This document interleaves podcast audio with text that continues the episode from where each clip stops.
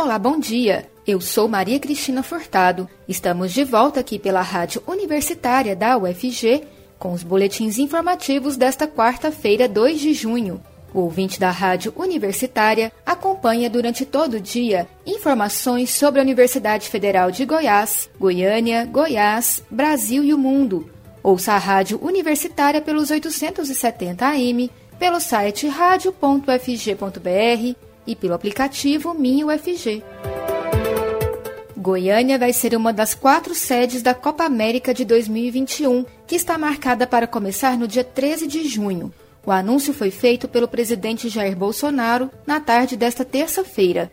A informação foi confirmada pelo governador Ronaldo Caiado, que listou uma série de exigências para aceitar abrigar os jogos da competição continental em Goiás.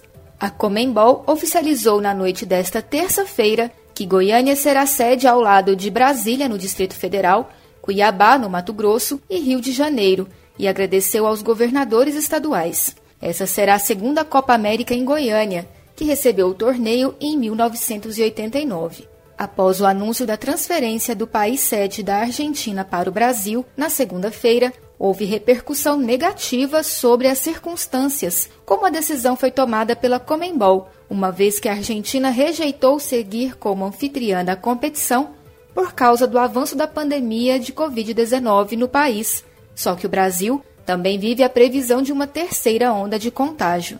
O governador Ronaldo Caiado justificou em suas redes sociais os motivos que o levaram a concordar com a vinda dos Jogos para Goiânia. Segundo ele, a Comembol aceitou as exigências feitas pelo governo estadual, que propôs uma espécie de bolha para as pessoas que estarão envolvidas na organização dos Jogos, direta ou indiretamente, bem como os jogadores e membros das comissões técnicas das seleções que forem jogar em território goiano. A ideia é que estejam protegidas com protocolos rígidos e seguros contra a Covid-19.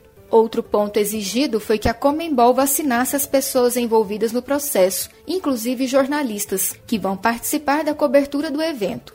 Segundo Ronaldo Caiado, a entidade aceitou.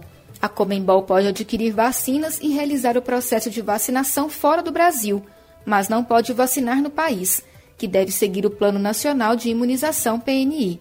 O Atlético Goianiense, por exemplo, foi o primeiro clube brasileiro a se vacinar com imunizantes oferecidos pela Confederação. Há quase um mês recebeu a primeira dose e o prazo máximo recomendado é de 28 dias para a segunda, mas o Dragão deve extrapolar isso. O governador Ronaldo Caiado também garantiu que o estado não vai gastar recursos com a realização da Copa América, o que ficaria completamente a cargo dos organizadores do evento. Após a confirmação, o governador recebeu várias mensagens nas redes sociais cobrando mais vacinas para a população goiana.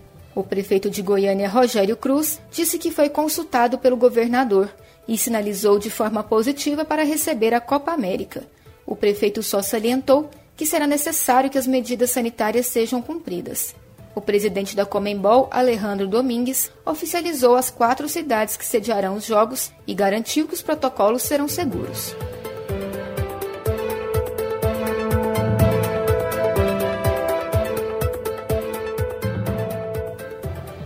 No início das discussões sobre a entrada de Goiás no regime de recuperação fiscal, RRF, na Assembleia Legislativa, a oposição deve tentar convocar o secretário estadual de administração, Bruno Dabadia, para prestar esclarecimentos sobre a possibilidade ou não de se realizar concursos públicos após a adesão ao regime, que limita aumento de despesas com pessoal à variação da inflação do ano anterior. A proposta de emenda à Constituição, PEC, enviada pelo governo a fim de estender o teto de gastos até 2031, deixa clara a possibilidade de o Estado realizar concursos, desde que o impacto financeiro não ultrapasse o teto e que seja previsto pela pasta responsável na lei orçamentária anual. A PEC começou sua contagem de sessões nesta terça-feira.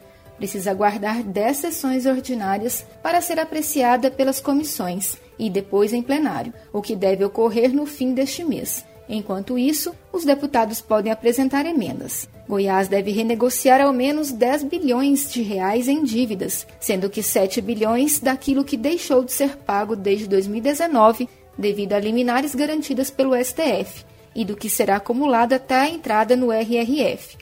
Esse montante poderá ser quitado em até 30 anos. Além disso, o Estado deve pleitear 3 bilhões de reais em empréstimos para quitação de financiamentos feitos em 2013 e 2015 em dólar. Há dois votos em separado apresentados ao projeto: um do deputado Humberto Teófilo, do PSL, pela rejeição da matéria, e um do deputado Eduardo Prado, do DC, que condiciona a entrada de Goiás no RRF à apreciação pela Casa do Plano de Recuperação Fiscal, a ser apresentado pelo Estado à Secretaria do Tesouro Nacional no próximo dia 12. A emenda de Eduardo Prado também determina a previsão expressa de nomeação dentro do prazo de validade do concurso dos candidatos aprovados em certames homologados.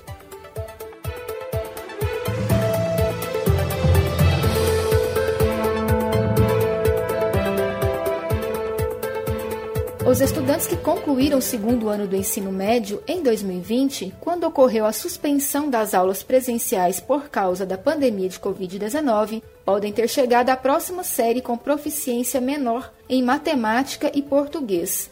Com esforço para melhorar o ensino ofertado no segundo semestre deste ano, até 40% dessa perda de aprendizado pode ser recuperada. O diagnóstico é do estudo Perda de Aprendizagem na Pandemia feito pelo Instituto Unibanco e pelo INSPER. Os dados foram apresentados nesta terça-feira. O estudo estimou quantos estudantes deixaram de aprender no ano passado, quando a pandemia interrompeu o ano letivo nas escolas brasileiras. Na maioria das redes públicas do país, as aulas continuam ainda apenas à distância. Diante da ausência de avaliações em larga escala para identificar o déficit, o estudo estimou a perda de aprendizagem em três cenários: com alta adesão ao ensino remoto, com baixa adesão e sem nenhuma estratégia à distância. Para simulações, o economista Ricardo Paes de Barro, pesquisador do INSPER, se baseou em estudo anterior que já havia calculado o impacto do absenteísmo na educação. Este indicador identificou que, para cada dia de aula perdido, o estudante não deixa de aprender o conteúdo daquele dia, mas sofre também uma perda adicional equivalente a 1,55 dia de aula. Por referência, foi considerado que um aluno brasileiro tipicamente aprende ao longo de todo o ensino médio 20 pontos a mais em português e 15 em matemática em média, em relação à sua pontuação no ensino fundamental. Assim, após um ano regular, sem interrupção anormal das aulas presenciais, os alunos chegariam ao terceiro ano do ensino médio em média com proficiência de 269 pontos em português. Com a interrupção das aulas presenciais com a pandemia, o primeiro cenário calcula que os alunos perderiam 3 pontos da proficiência esperada se tivessem recebido boas condições para se engajarem no ensino remoto, chegando a 266 pontos. Sem ações de apoio para um bom acompanhamento, a perda seria de 9 pontos, ou seja, 260 pontos. Caso nenhuma estratégia de ensino fosse garantida a esses alunos durante todo o ano, a perda seria de 12 pontos e eles chegariam a uma proficiência de 257, ou seja, saberiam menos do que um ano antes, quando começaram o segundo ano do ensino médio e tinham uma proficiência de 260.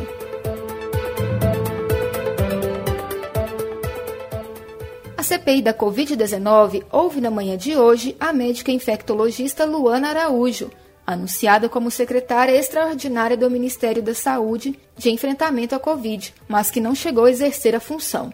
A convocação de Luana Araújo foi aprovada em 26 de maio. A médica prestará depoimento na condição de testemunha, se comprometendo a dizer a verdade sob o risco de incorrer no crime de falso testemunho. Para o presidente da CPI, Omar Aziz, do PSD do Amapá, o depoimento da médica servirá para mostrar que houve ingerência política no Ministério da Saúde. Luana Araújo foi anunciada em 12 de maio como secretária extraordinária de enfrentamento à Covid, pasta criada pelo Ministério da Saúde dois dias antes, em 10 de maio. No entanto, em 22 de maio, o Ministério informou que ela não exerceria a função. O boletim informativo da Rádio Universitária volta logo mais às 3 horas. Fique ligado na programação pelos 870 AM, pelo site radio.fg.br e pelo aplicativo MinUFG. A Rádio Universitária também está nas redes sociais. Siga a rádio no Instagram e no Facebook. E não deixe de conferir os informativos em formato de podcast pelas redes sociais e nas principais plataformas digitais de áudio. E se puder, fique em casa. Maria Cristina Furtado para a Rádio Universitária.